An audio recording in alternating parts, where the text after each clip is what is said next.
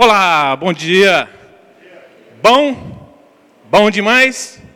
Como um bom mineirês, né? Vão no bom. Que bom estarmos aqui, querido. Que Deus abençoe a sua vida nessa manhã. Que Deus fale ao seu coração nesse dia. Que a gente possa iniciar aqui uma semana cheia da presença de Deus, não é verdade? Assim nós desejamos para você que está aqui com a gente, para você que está em casa assistindo, para você que está, de repente, caminhando aí e ouvindo essa mensagem, Deus nos abençoe aqui nesse momento tão legal, tão importante de compartilharmos a palavra de Deus. Eu queria também fazer uma oração aqui, então, apresentando mais uma vez esse momento a Deus, pedindo que Ele nos conduza aqui nessa palavra. E se você quiser, já vá abrindo a sua palavra e a Bíblia em Atos capítulo 3. Deus, o Senhor é bom o tempo todo o Senhor é bom. Nós te louvamos e te bendizemos, Senhor. Obrigado por esse dia que o Senhor fez. Obrigado por esse tempo especial. Obrigado por essa oportunidade, Deus, de nos reunirmos aqui, louvarmos o teu nome. Seja exaltado, Senhor. Deus nos conduz nessa hora da palavra, que a palavra do Senhor flua através da nossa boca, que seja o teu Espírito Santo passando em revista o nosso coração e falando algo específico para cada um de nós, ó Deus. Assim seja, em nome de Jesus. Muito obrigado, ó Pai, pela palavra do Senhor, que é viva, que é eficaz, que penetra nas nossas vidas, ó Deus. Possamos sair daqui fortalecidos no Senhor, em nome de Jesus. Amém. Muito bom, queridos. Estamos aqui nesse tempo e vamos compartilhar a palavra em Atos capítulo 3. Então nós vamos ler aqui apenas o verso 21. Atos capítulo 3, verso 21. Um tempo diferente, mas um tempo oportuno.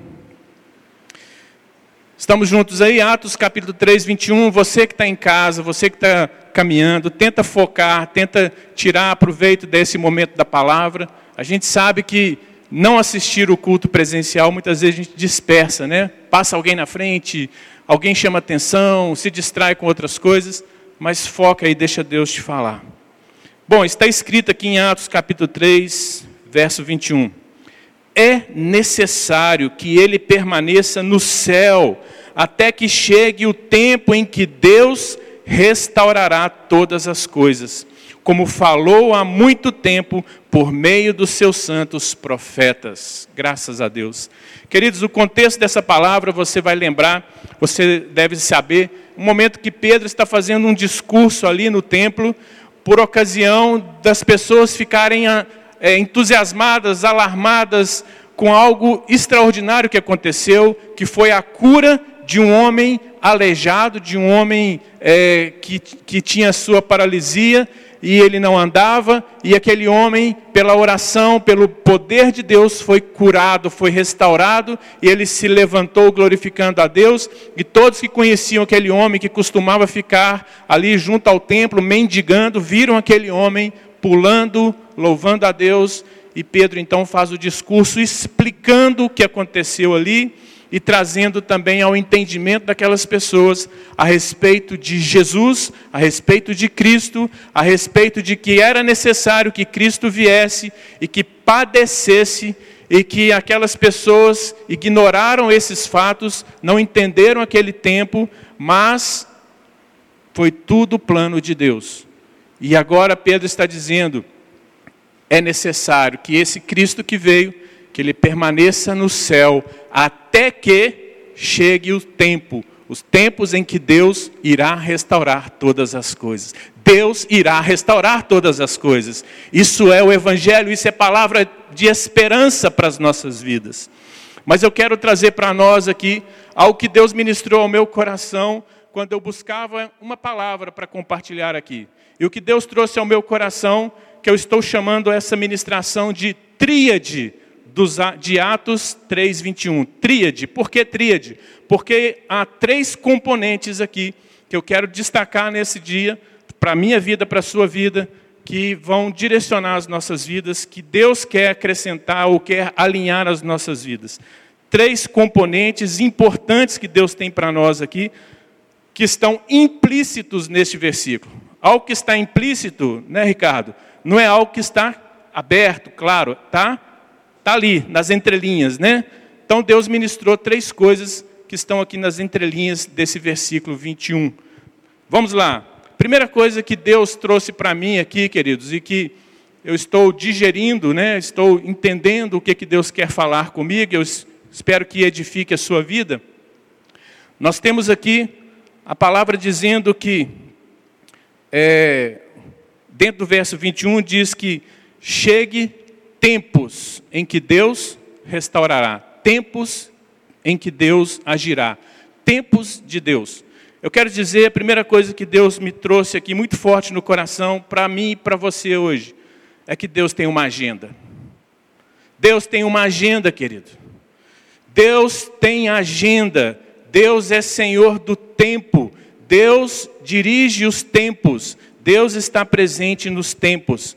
Quando a gente fala de agenda, nós temos que pensar que numa agenda, ali você encontra objetivos, você encontra propósitos, você encontra tarefas, você encontra recursos. Quando alguém mais estruturado, quando alguém mais planejado trabalha com uma agenda, o que, é que você busca ter na sua agenda? Olha, essa semana eu preciso fazer isso. Essa semana eu preciso trabalhar com tais recursos para eu poder conquistar isso. Essa semana eu tenho esse objetivo. Essa semana eu preciso seguir essas tarefas. Então, você monta uma agenda. Deus tem uma agenda, querido. E essa agenda não é de, de, de ontem, não. Essa agenda não é improvisada, não. É uma agenda que abrange toda a nossa história. É uma agenda onde Deus soberanamente está governando todos os tempos. Quando eu digo tempos, quando a palavra de Deus ressalta tempos, por que tempos? Porque são dias? Porque são meses? Porque são anos? Porque são décadas? Porque são séculos? Porque são milênios? Sim, tudo isso, né? quantidade de dias, Verdade. Mas também, querido, porque existe o tempo oportuno de Deus na cronologia que ele tem. Você muitas vezes já ouviu falar do Cronos e do Kairos. O Cronos, o tempo que mede a quantidade, e o Kairos que tem a qualidade. Em cada momento do nosso Cronos há um tempo de qualidade que Deus quer trazer para nós um tempo de oportunidade. Kairos está relacionado a oportunidades. Como é possível entendermos um tempo como esse que estamos vivendo e perceber que no meio desse tempo, nesse tempo cronológico que vai se passando, existe o Kairos de Deus. Existe o tempo oportuno de Deus, as oportunidades de Deus que estão nesse tempo. Essa é a agenda de Deus, queridos. Essa é a agenda de Deus que nós precisamos estar atentos ao que o Espírito Santo quer fazer. Veja, a Bíblia fala em Eclesiastes capítulo 3, versos 10 e 11. Muitas vezes nós destacamos Eclesiastes capítulo 3 e nós trazemos aqueles versículos iniciais que falam que há tempo para todas as coisas debaixo dos céus, não é assim? Isso é verdade, a Bíblia declara isso. Né? Tem, tem ocasião para tudo, para todo propósito debaixo do céu. Tem o tempo de nascer e tem o tempo de morrer, diz a Bíblia. Tem o tempo de plantar e tem o tempo de arrancar o que se plantou. Tem o tempo de matar e tem o tempo de curar. Tem o tempo de derrubar e o tempo de construir. Tem o tempo de chorar e o tempo de rir. Tem o tempo de prantear e tem o tempo de dançar. A Bíblia destaca muitos tempos: tempo de espalhar pedras e tempo de ajuntá-las, tempo de abraçar. Não é o tempo de abraçar. Né? Nunca se achou tanta utilidade para o cotovelo, né, Poli? Olha, um lugar, né? A gente nem lembrava, cotovelo é sinônimo de dor de cotovelo, agora não, agora é sinônimo de um pouco de proximidade, um pouco de afeto, né? Tem tempo, então Deus está nos dando tempos, tempos diferentes, tempos de guardar e tempo de lançar fora, tempo de procurar, mas tem um tempo de desistir. Tempos. Mas olha o que diz Eclesiastes capítulo 3, verso 10. Tenho visto o fardo que Deus impôs aos homens. Você já pensa em coisas negativas aqui, né? Tenho visto o fardo que Deus impôs aos homens. Ele fez tudo apropriado a seu tempo. Tenho visto o fardo que Deus impôs aos homens, mas, na sequência diz, ele fez tudo apropriado a seu tempo. Tudo apropriado a seu tempo. Na agenda de Deus, querido, nada está fora do lugar. Na agenda de Deus, tudo está apropriado a seu tempo.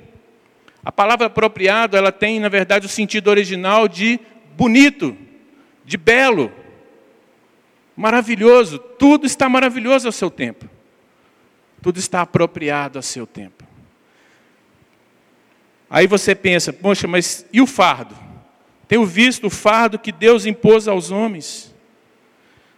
A nossa história humana, querida, a nossa, a sua história, ela está na agenda de Deus. Isso é boa notícia, amém? A sua história está na agenda de Deus. Mas veja, cada geração, cada geração tem o seu tempo. E cada geração tem o seu fardo. É o que está dizendo a palavra de Deus. E esse fardo, querido, não é algo negativo. Essa palavra fardo, na verdade, ela tem o sentido literal de ocupação. Ela tem o sentido de, literal de uma tarefa, de um emprego, de algo específico que Deus tem para cada geração. O que que Deus tem para a nossa geração nesse tempo? O que que Deus tem para você nessa geração? Esse é o desafio de cada geração. Entender o tempo de Deus, a agenda de Deus, para poder viver o fardo, não é? Não aquela coisa negativa, mas viver a ocupação, a função que Deus te deu nesse tempo. É para esse tempo que você está aqui, querido. É para esse tempo que nós estamos aqui.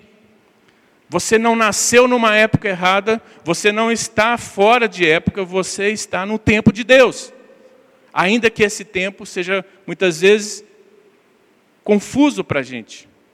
Às vezes somos surpreendidos por coisas que nós não percebemos naquilo que Deus quer fazer ou estava fazendo. Mas esse é um tempo oportuno, essa é a agenda de Deus. Nós estamos aqui nesse tempo, participando dessa geração. Então, essa palavra que significa fardo e, que na verdade ela pode ser pensada também como ocupação, como um emprego, como algo que Deus tem para a gente fazer, viver. Essa palavra vem de uma outra palavra original em hebraico que significa na verdade negócios de uma maneira mais específica, ou pode significar também, sabe o que? Dores de parto. Queridos, estar envolvido nos negócios de Deus, muitas vezes também é passar por dores de parto. Um tempo como esse tem trazido dores de parto para as nações, tem trazido dores de partos para famílias, tem trazido dores de partos todos nós, para a igreja também. Mas são negócios de Deus, é a agenda de Deus. Cabe a nós, queridos, com a direção do Espírito Santo, buscar entender essa agenda de Deus e perceber, Deus, como o Senhor quer contar conosco para essa, para essa geração. Nós fazemos parte dessa geração. Então, quem está me ouvindo hoje aqui, quem vai me ouvir depois, quem de repente Deus vai permitir ouvir essa mensagem depois, quero que você guarde isso, eu e você, não estamos vivendo uma época errada. Não estamos vivendo um acaso que acontece. Nós estamos vivendo nessa geração, porque é para esse tempo que nós nascemos. É para essa oportunidade que nós estamos aqui. Então nós estamos na agenda de Deus. Muitas pessoas, você já viu testemunhos na Bíblia, você já viu testemunhos de pessoas, né, vizinhos, às vezes um, um, alguém que compartilha a fé, alguém dizendo que está vivendo o propósito de Deus. Você mesmo já, talvez já experimentou viver propósito de Deus. Queridos, há muitas pessoas que estão vivendo o propósito de Deus. Mas a realidade de nossa é que há muita mais, muito mais pessoas vivendo fora de um propósito de Deus. Vivendo a vida desalinhada dos propósitos de Deus. Então a agenda de Deus quer nos trazer para os propósitos de Deus. Até que chegue o tempo da restauração. Deus quer nos convergir para a agenda dele. Quem está afim? Quem está disposto? Quem quer entrar nisso? Esse é o nosso desafio diário, a cada dia, a cada semana, a cada época, a cada período, nós entendermos essa agenda de Deus. Deus é Senhor do tempo, nós já dizemos, Ele tem uma agenda, e essa agenda é uma agenda de governo de Deus na terra. Os céus estão em ordem, a terra não. Mas na agenda de Deus, por meio de mim, por meio de você, ele pode fluir bênçãos que vão colocar as coisas em ordens. Há um tempo apropriado de Deus, nós não lemos aqui? Você precisa estar também apropriado para esse tempo de Deus. Esse é o nosso desafio. Na criação, olha só, Deus estabeleceu na criação sinais dos tempos. Sinais que vão marcar estações, que vão marcar épocas, que vão trazer discernimento nós precisamos aprender a entender os sinais de Deus, para não ficarmos confusos e num sentimento de desconforto e de estarmos inapropriados para esse tempo, ou nos sentindo muitas vezes o que? É, incapacitados para um tempo como esse. Porque a oportunidade de Deus está passando e a gente não sabe o que faz. Mas esse é um tempo oportuno. Então, queridos, os sinais de Deus, eles não falham. Nunca falhou. Porque Deus não falha. Deus não falha na sua agenda. Deus é pontual na sua agenda. Às vezes dá a sensação, ou até a convicção mesmo, né, que vem de Deus, que nós estamos atrasados na agenda de Deus. Mas a boa notícia é que Deus não desiste da gente na agenda dele. Pessoas são a prioridade de Deus na agenda dele. A humanidade é a prioridade de Deus na agenda. Então, nós estamos na agenda de Deus. O que nós precisamos fazer? Priorizar a agenda de Deus. Entender o tempo, os tempos que Deus quer agir, está agindo e o que, que a gente faz nesse tempo. Porque a agenda de Deus ela é inclusiva. A agenda de Deus, ela quer abranger todos. É uma agenda de salvação? Sim, para você que está perdido. Para você que não sabe para onde que você vai depois que vai morrer, para você que não conhece Cristo, não sabe da vida eterna, não sabe o valor que tem a sua vida, é uma agenda de salvação. Mas para você que já é salvo, para você que tem Cristo, para você que tem convicção da vida eterna com Deus, é uma agenda para você alcançar cada vez mais novidades de vida com Deus, alcançar projetos de Deus viver níveis maiores de Deus. Vou falar isso agora. Sabe por quê, querido? Porque na agenda de Deus, um segundo ponto dessa palavra que eu estou trazendo para você é processos. A agenda de Deus inclui processos. Processos são de Deus. Deus gosta de processos. A gente muitas vezes reclama de processos. A gente muitas vezes critica processos.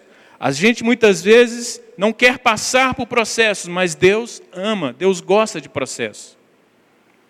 Você já pensou nas coisas que Deus faz? Como Ele faz? Como a Bíblia relata tantas coisas que Deus fez, da forma que Deus fez, e você começa a enxergar processos, processos na vida de pessoas, processos na vida de cidades, processos na vida de uma nação.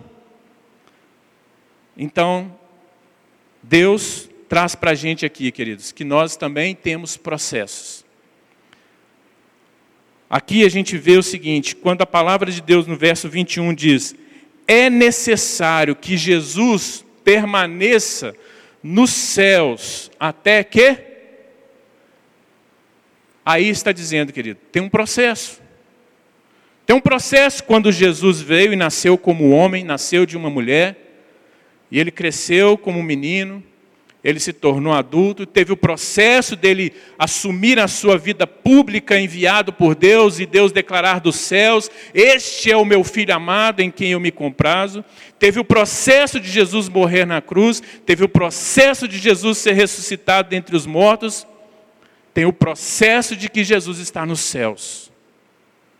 E tem o processo que Jesus voltará. E tem o processo que Deus restaurará todas as coisas. Não dá, queridos, para viver sem processos. Às vezes, nós queremos fugir dos processos, mas os processos eles têm início, eles têm meio e têm fim. Processos têm etapas, às vezes têm fases. Que fase que você está da sua fé? Que etapa que você está do seu relacionamento com Deus? Processos, eh, muitas vezes eles alguns são cíclicos. Eles vão se repetindo. A cada ano você faz aniversário. E aí? Tem gente que está passando 2020 e já está considerando, né? Olha, Vanice, 2020 não vale, né? Não conta esse ano porque, né, do jeito que está. Mas não! Há o processo de Deus. Então, quando a gente vê processos de Deus, os processos de Deus, eles querem nos levar a níveis cada vez maiores. Como assim níveis maiores? Níveis cada vez maiores de sabedoria. Níveis cada vez maiores de intimidade com Deus. Níveis maiores de revelação.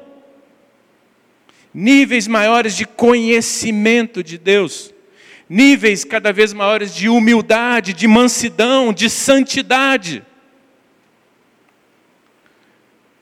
Muitos de nós não estamos vivendo os processos que Deus tem.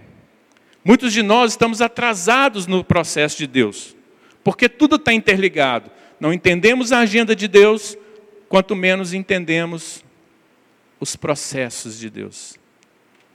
Crentes que estão salvos, mas que estão atrasados nos processos de Deus. Um tempo como esse, que parece querer paralisar tudo, tem processo de Deus no meio disso tudo. E nós precisamos entender esses processos. Deus processou a criação em quantos dias? Sete dias. Por que, que ele fez em sete dias? Por que, que ele não disse já de uma palavra única, dizendo: faça-se tudo que está na minha mente? Deus processou. Deus foi processando. E Deus foi processando até chegar ao sétimo dia. E quando chegou o sétimo dia, ele pegou o homem que, colocou, que criou no sexto dia, ele fez o quê? Entra comigo na plenitude. Queridos, os processos de Deus querem nos levar na plenitude das coisas de Deus. O sétimo dia representa a plenitude. E o sétimo dia, quem é Senhor do sábado? Jesus. A plenitude está em Cristo. Ele disse: Eu vim para que tenham vida e vida em abundância. Então, os processos de Deus vão apontar para Cristo. Os processos de Deus vão nos moldar em Cristo. Os processos de Deus vão colocar em nós a mente de Cristo, os valores do reino de Cristo. Os processos de Deus é para nossa transformação. Ninguém pode passar por processos e não sair transformado. Às vezes nós encontramos adultos que estão agindo como criança, pais que não estão sendo pais, mães que não estão sendo mães. Por quê? Porque não souberam ou não tiveram um processo adequado. Pessoas doentes, por quê? Porque não estão vivendo processos adequados para a saúde. Então, processo é natural da nossa vida. Nós precisamos viver processos porque Deus quer fluir rios de água viva do nosso interior. Você já experimentou rios de água viva do seu interior? Rios de água viva, querido. Foi tão bom quando eu experimentei, mas esse rio não precisa estancar, não. Alimenta esse processo. Alimenta os relacionamentos com o Pai, com o Filho, com o Espírito Santo, com a palavra de Deus, com a igreja do Senhor. Alimenta o seu espírito, alimente-se. Os processos de Deus estão aí, olha, para nós. Então, desafio nosso, não fugir dos processos de Deus, não queimar as etapas, não desistir do próximo nível. Não desistir do próximo nível. Queridos, isso tudo está servindo para mim muito, sabe? A palavra que Deus trouxe ao meu coração para compartilhar aqui é a palavra que eu precisava ouvir de Deus. Eu espero que seja edificante para a sua vida. Palavra desafiadora. Próximo nível, viver a agenda de Deus e viver os processos de Deus. Você se lembra do profeta Elias? O profeta Elias estava na agenda de Deus. Um dos grandes profetas né, que a gente vê na Bíblia. Um homem de íntimo relacionamento com Deus. Um homem com um nível de autoridade sobre a terra que ele falava: não chova. E não chovia. Um homem como nós, segundo as, seguindo, né, sujeito às mesmas paixões, mas um homem que teve o seu tempo de entender a agenda de Deus e teve o seu tempo de viver os processos de Deus. Mas ainda assim, um homem que se confundiu no seu tempo. A gente vê um episódio da vida de Elias, quando ele vai para o Monte Horebe. E ele vai ali com um único propósito: encerrar a etapa dele. Ó Deus, deu, já deu, acabou para mim. Está aqui, olha, o meu ministério. Está aqui, vamos fechar essa conta aqui. Beleza? Lembra dessa passagem lá em 1 Reis, capítulo 19? Elias passando por um processo de sentir medo, intimidado, depressão, desanimado, sentindo perseguido, é, se sentindo é, abandonado de certa forma. Então ele chega para Deus, para encontrar com Deus ali, a fim de fechar a conta, a fim de Olha, Deus, vamos encerrar o meu processo aqui. Estou tô, tô satisfeito com esse nível que o Senhor me levou aqui. Bom demais. Olha o que Deus fala para Elias. O que você está fazendo aqui? O que você está fazendo aqui? Que essa seja uma pergunta para você refletir. O que você está fazendo aqui? Nessa geração, o que você está fazendo aqui na agenda de Deus? O que você está fazendo aqui no processo de Deus? Essa é a nossa pergunta dessa manhã. Elias não tinha uma resposta adequada, ele só tinha justificativa.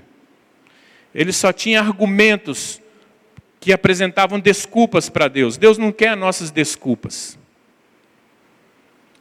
Deus quer a nossa, nossa nosso coração disposto Sabe o que Elias se tornou naquele momento ali, apesar de toda a referência que ele representa para nós? Naquele momento, Elias se tornou um profeta sem profecia, um profeta sem visão, um profeta que perdeu a visão da agenda e do processo de Deus. Mas Deus diz para ele: O que você está fazendo aqui? Por duas vezes Deus fala para ele: O que você está fazendo aqui? Querido, o que, é que nós estamos fazendo aqui? O que, é que nós estamos fazendo num tempo como esse? O que Deus tem para nós num tempo como esse? Eu não tenho essa resposta pronta. Não tenho essa resposta pronta para a sua vida, não tenho essa resposta pronta para a igreja, não tenho essa resposta pronta para ninguém. Mas Deus quer dar essa resposta para nós. Porque Deus, quando traz perguntas, queridos, é porque ele quer falar algo ao nosso coração, Ele quer nos direcionar. Assim como quando a gente pergunta para Ele, né? E se Ele vê o nosso coração humilde, aberto para receber, Ele vai falar conosco. Mas veja, um profeta sem profecia. E aqui eu quero entrar no terceiro componente, na terceira componente dessa tríade: agenda de Deus, processos de Deus e profecia. Profecia, queridos, a gente vê aqui nesse versículo 21 que diz que, como falou há muito tempo por meio dos seus santos profetas. Não há nada na agenda de Deus, nos processos de Deus, que Deus já não tenha falado, que Deus já não tenha dado a visão, que Deus já não tenha dado direção, que Deus já não tenha apontado onde vai chegar com tudo isso. O final de tudo isso, querido, é o governo de Cristo na terra e é todas as coisas restauradas. Mas tem o processo, mas tem a agenda. E o que vai dar sustância, o que vai dar ânimo, o que vai dar combustível, o que vai dar impulso para permanecermos na agenda e nos processos de Deus? A palavra profética. Quando o profeta Elias perdeu a visão profética, quando ele perdeu a essência profética, ele perdeu o rumo, ele perdeu o que Deus estava fazendo, ele ficou atordoado, ele achou melhor retroceder, recuar, entregar os pontos, paralisar por aqui, já deu, muito bom, estou satisfeito. Mas e aí? Deus falou para ele, de certa forma, né, interpretando as coisas que Deus fez na vida de Elias ali, Deus estava trabalhando na vida de Elias. Falou, Opa, você está entendendo errado. Não é assim. Então, veja, o que Deus falou é o mais importante. O que Deus falou é o mais importante. O que Jesus disse ali na tentação do deserto, nem só de pão viverá o homem, mas de toda a palavra que sai da boca de Deus. Nem só de pão você viverá.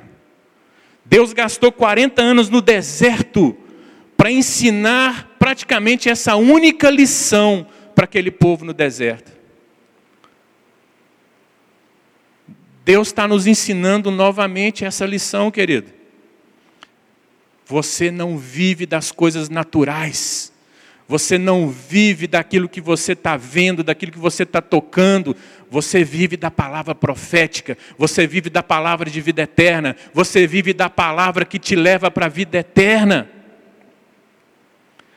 Então, queridos, o que sai da boca de Deus é palavra de vida e é palavra de poder.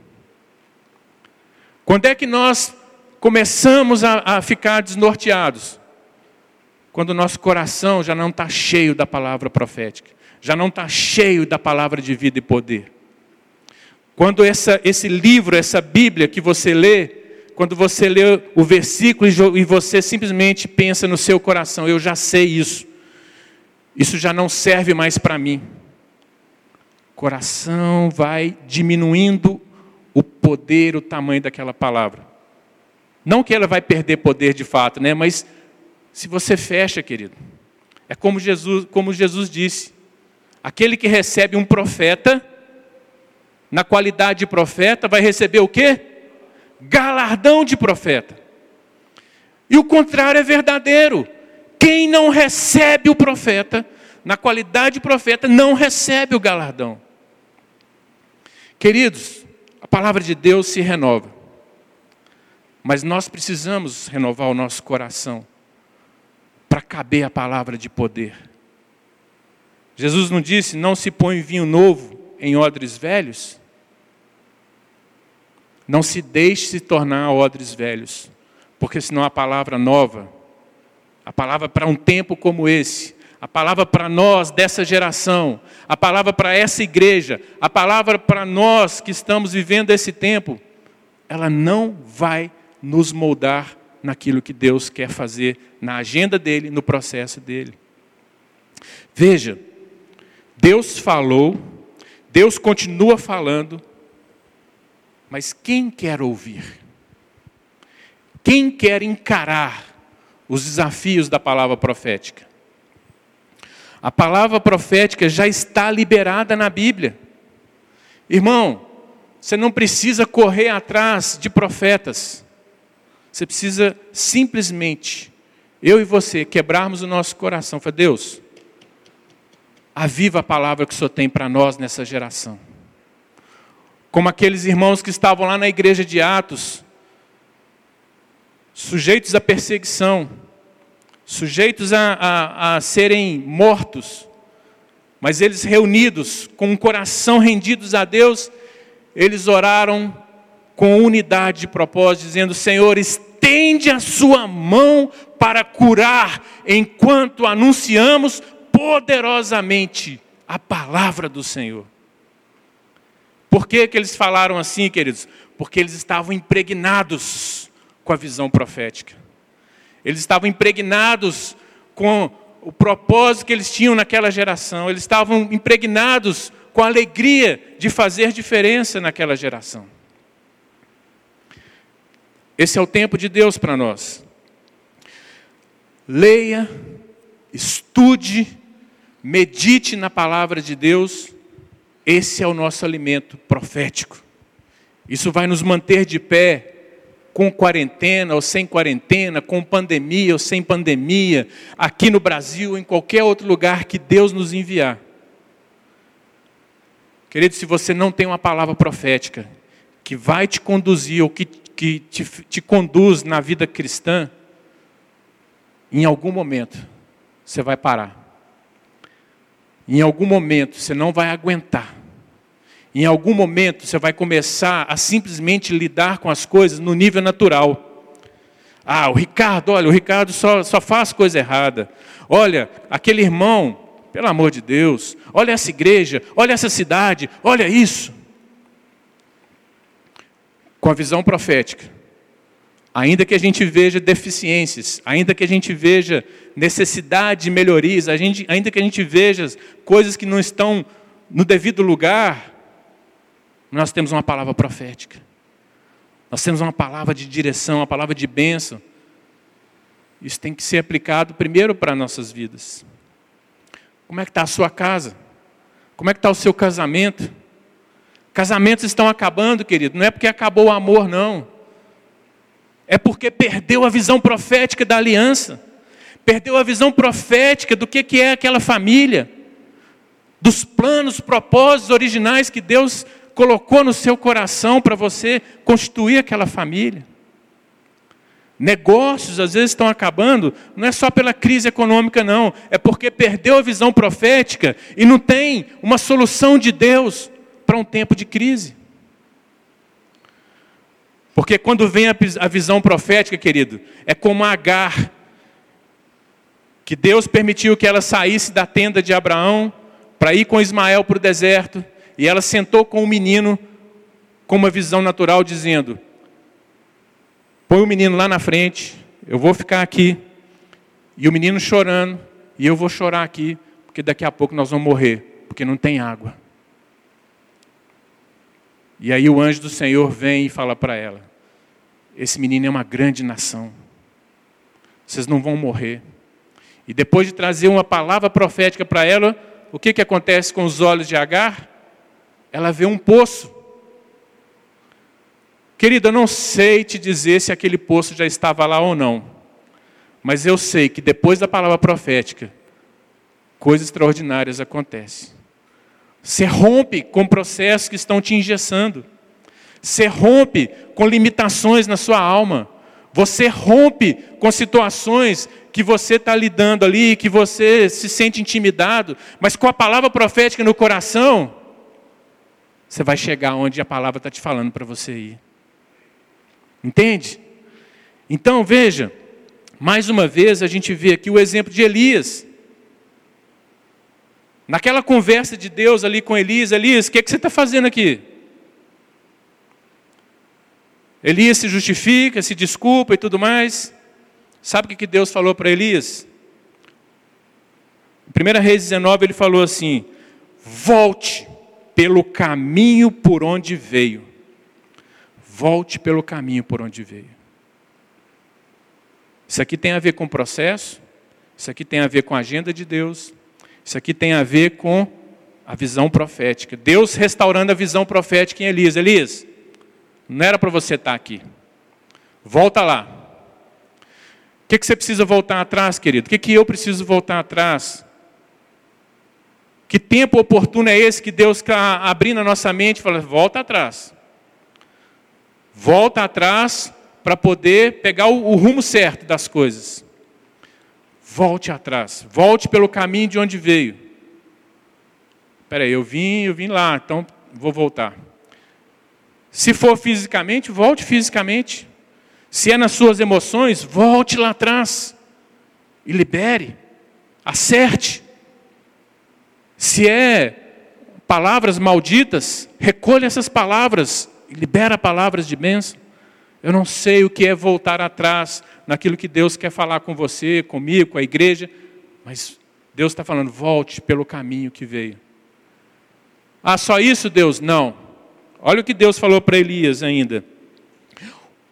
Unja Azael como rei da Síria. Unja Jeú como rei de Israel.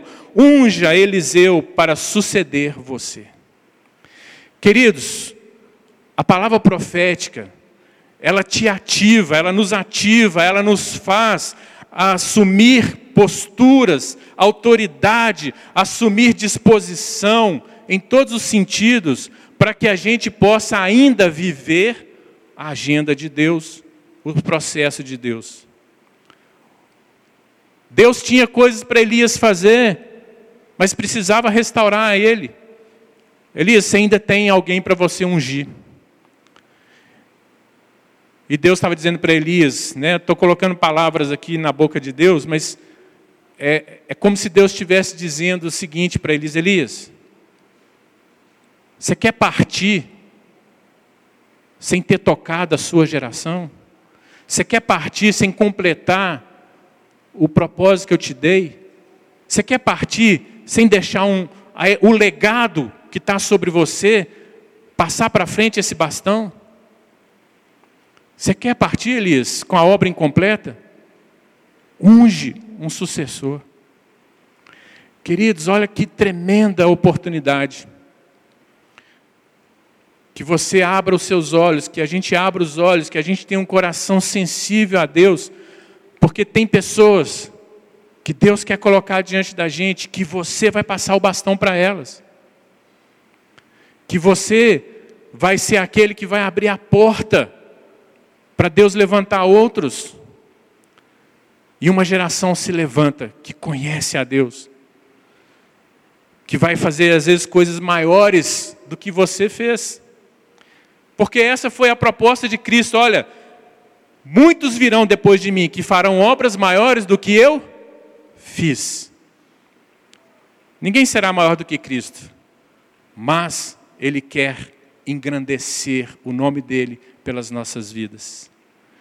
Queridos, veja bem, se você perde a palavra profética, você vai se perder na agenda de Deus, no processo de Deus, nas coisas que você está envolvida, no seu casamento, na sua família, nos seus negócios. É sério isso. Provérbios 29, 18 deixa muito claro dizendo: não havendo profecia, o povo se corrompe. Não havendo profecia, o povo se corrompe. Toma essa palavra para você, pense nela e né, se eu não tiver profecia, eu vou me corromper. Se eu não tiver a visão profética, eu vou corromper os meus relacionamentos, eu vou corromper a minha participação na igreja, eu vou corromper a minha visão na sociedade. E aí, queridos, a palavra diz assim: Mas o que guarda a lei, o que guarda a lei, esse é bem-aventurado. Entenda, queridos, a visão profética está aqui, ó, nas instruções de Deus. Tudo que Deus tem para nós entendermos a agenda, os processos de Deus, já está aqui. Então Deus quer falar. Deus quer falar com você, renovar nossa visão profética para cada dia, para cada mês, para cada período, para cada tempos de Deus. Estou finalizando aqui, queridos, e eu quero deixar então essa palavra no seu coração. Sem profecia não há visão. A palavra profecia, razão em hebraico, ela também pode significar visão. Se você não tem profecia de Deus no seu coração, a palavra que te direciona, você não tem visão. E se você não tem visão, você está limitado no tempo e no espaço. Isso é o que quer dizer corrupção. A palavra corrupção, aqui nesse texto de Provérbios 29, 18, ela também pode ser definida como aquilo que causa restrição. É o seu potencial que vai estar travado. É o potencial da igreja. É o potencial do líder que está em você. É o potencial do pai, da mãe que está em você. É o potencial do filho, da filha que está em você. É o potencial de gerar, o potencial de ir. Se não tiver a visão profética, você e eu estaremos limitados. Mas a palavra que eu quero deixar para nós, para encerrar aqui, você que está em casa, você que está aqui agora, Oséias capítulo 6, de 1 a 3. Olha o que essa palavra diz para nós. Venham, voltemos para o Senhor. Ele nos despedaçou, mas nos trará cura.